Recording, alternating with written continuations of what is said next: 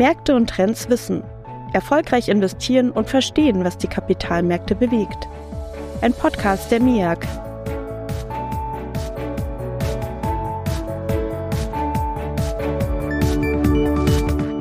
Herzlich willkommen zu Märkte und Trends Wissen. In dieser Folge, wir haben es bereits angekündigt, steht der direkte Austausch mit einem Fondsmanager an.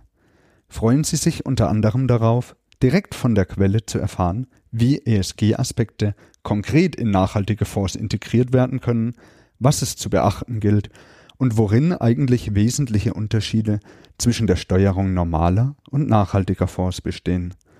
Um diese Fragen zu beantworten, ist der erfahrene Portfoliomanager Hans Fürstenberger mein Gast, der unter anderem auch den Fonds Mehr Nachhaltigkeit managt. Hans, bitte stell dich doch unseren Hörerinnen und Hörern kurz vor. Ja, mein Name ist Hans Fürstenberger. Ich bin bei 17 Jahren in der MEAG und ähm, seit dem Portfolio-Management Aktien tätig, beschäftige mich mit quantitativen Investmentstrategien in Aktien, aber auch in anderen Assetklassen und darf seit geraumer Zeit das Team quantitative Strategien leiten.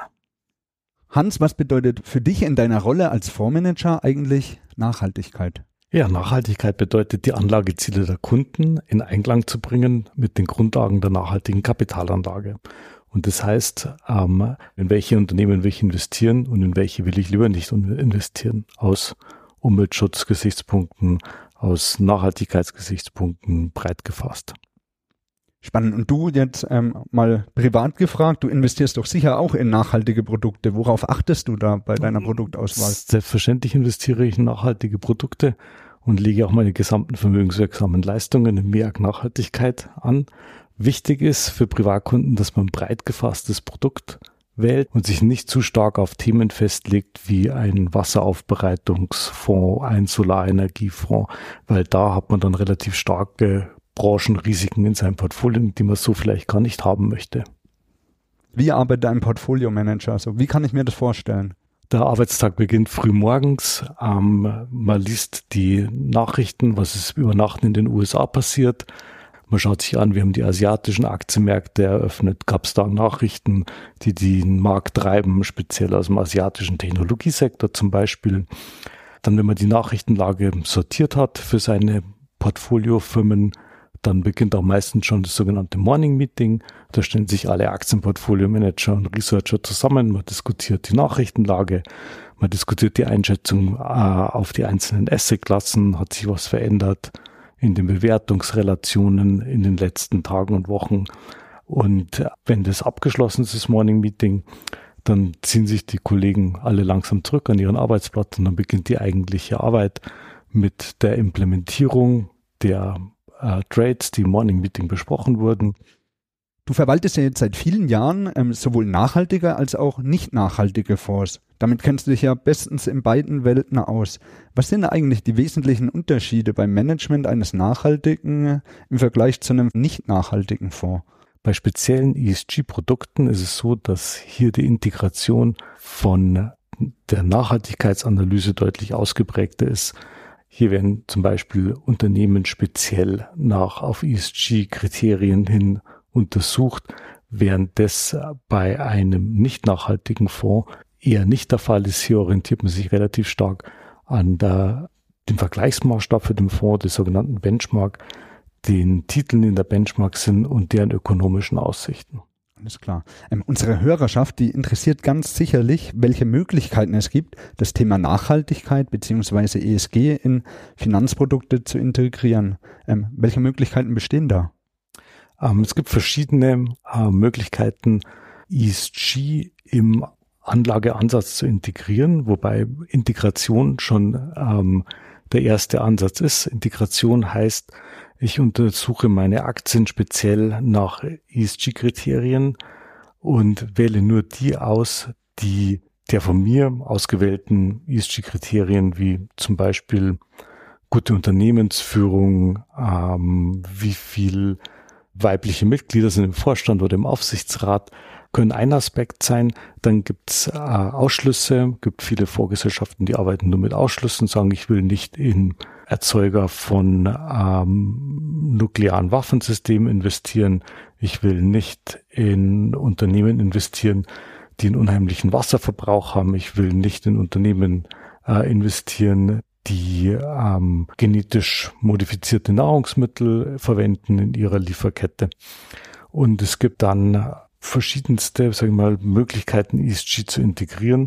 Für Privatkunden ist es meines Erachtens wichtig, dass die ESG-Anlagestrategie auf ein breites Aktienuniversum abstellt, um eben Konzentration in bestimmten Branchen und Sektoren zu vermeiden und dass man dann ähm, speziell auf die am nachhaltigsten wirtschaften Unternehmen abstellt und bei denen dann, also schon bei diesem reduzierten Universum, dann gegebenenfalls noch kritische Sektoren ausschließt, sodass ich ein breites Anlageuniversum habe, aber sage ich mal die schlimmsten Übeltäter vermeide.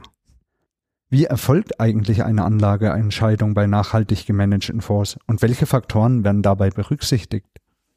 Also in unserem Fall ist es so, wir beurteilen Unternehmen nach ökonomischen Kriterien und wählen aus einem nachhaltigen Universum aus. Und den Unternehmen, die sowohl aus ökonomischer Sicht überzeugen, aber auch aus Nachhaltigkeitssicht überzeugen, den räumen wir ein höheres Gewicht in unserem Portfolio ein, wie Unternehmen, die jetzt aus Nachhaltigkeitsgründen nicht überzeugen. Also sprich, gute ökonomische Kriterien plus gutes Nachhaltigkeitsranking heißt größeres Gewicht im Portfolio, schlechteres Nachhaltigkeitsranking heißt niedrigeres Gewicht im Portfolio wenn uns die ökonomischen Kriterien nicht überzeugen, dann heißt es gar kein Gewicht im Portfolio. Wenn kritische Branchen ausgeschlossen werden, reduziert sich dann auch das Anlageuniversum, sinken dadurch die Chancen gegenüber einem nicht nachhaltigen Fonds? Also auf die Frage gibt es ein klares, es kommt drauf an. Und es kommt darauf an, wie materiell die Ausschlüsse sind.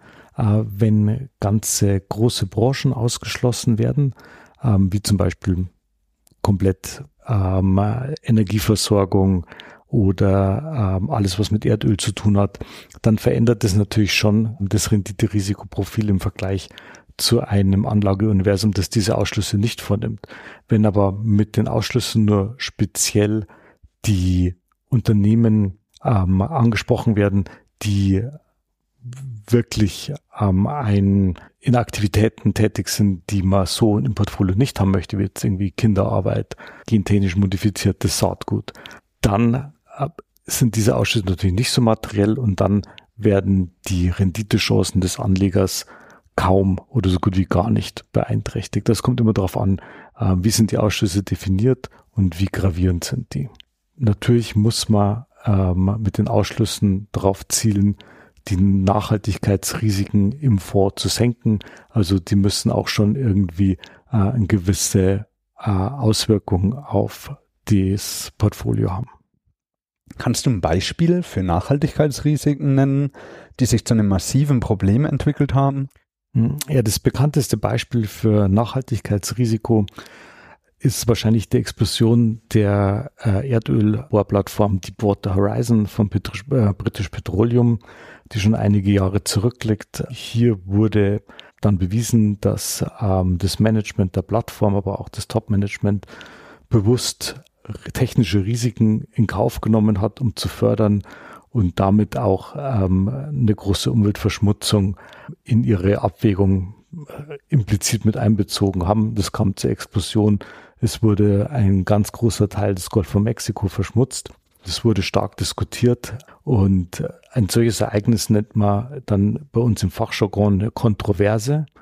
Und Unternehmen, äh, von denen bekannt ist, dass sie Kontroversen haben in ihren Geschäftspraktiken, die bekommen dann hier ein sehr, sehr schlechtes Rating. Solche Unternehmen schließen wir aus. Wie finanziell schmerzhaft es sein kann, wenn solche Nachhaltigkeitsrisiken schlagend werden und in einer Umweltkatastrophe münden, zeigt sicherlich auch, dass BP ja, glaube ich, zu einem Schadensersatz von 18,7 Milliarden Dollar damals verpflichtet wurde. Jetzt aber noch die Zusammenfassung von dieser Podcast-Folge. Was können wir mitnehmen? Es gibt viele Möglichkeiten, Nachhaltigkeit bzw. ESG in Fonds zu integrieren – eine Anlage in nachhaltige Themenfonds wie zum Beispiel Solar oder Wasser, birgt hohe Risiken, da das Portfolio nicht ausgewogen ist, sondern sich auf einzelne Sektoren konzentriert und somit metaphorisch gesprochen alles auf eine Karte setzt.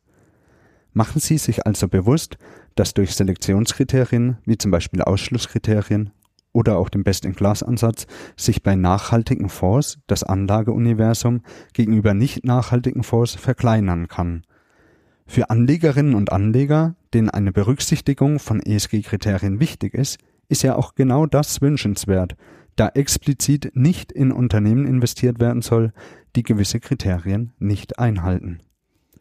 So, liebe Zuhörerinnen, liebe Zuhörer, danke für Ihr Interesse und danke auch dir, Hans, dafür, dass du dir die Zeit für diesen Podcast genommen hast. Sehr gerne, Lukas.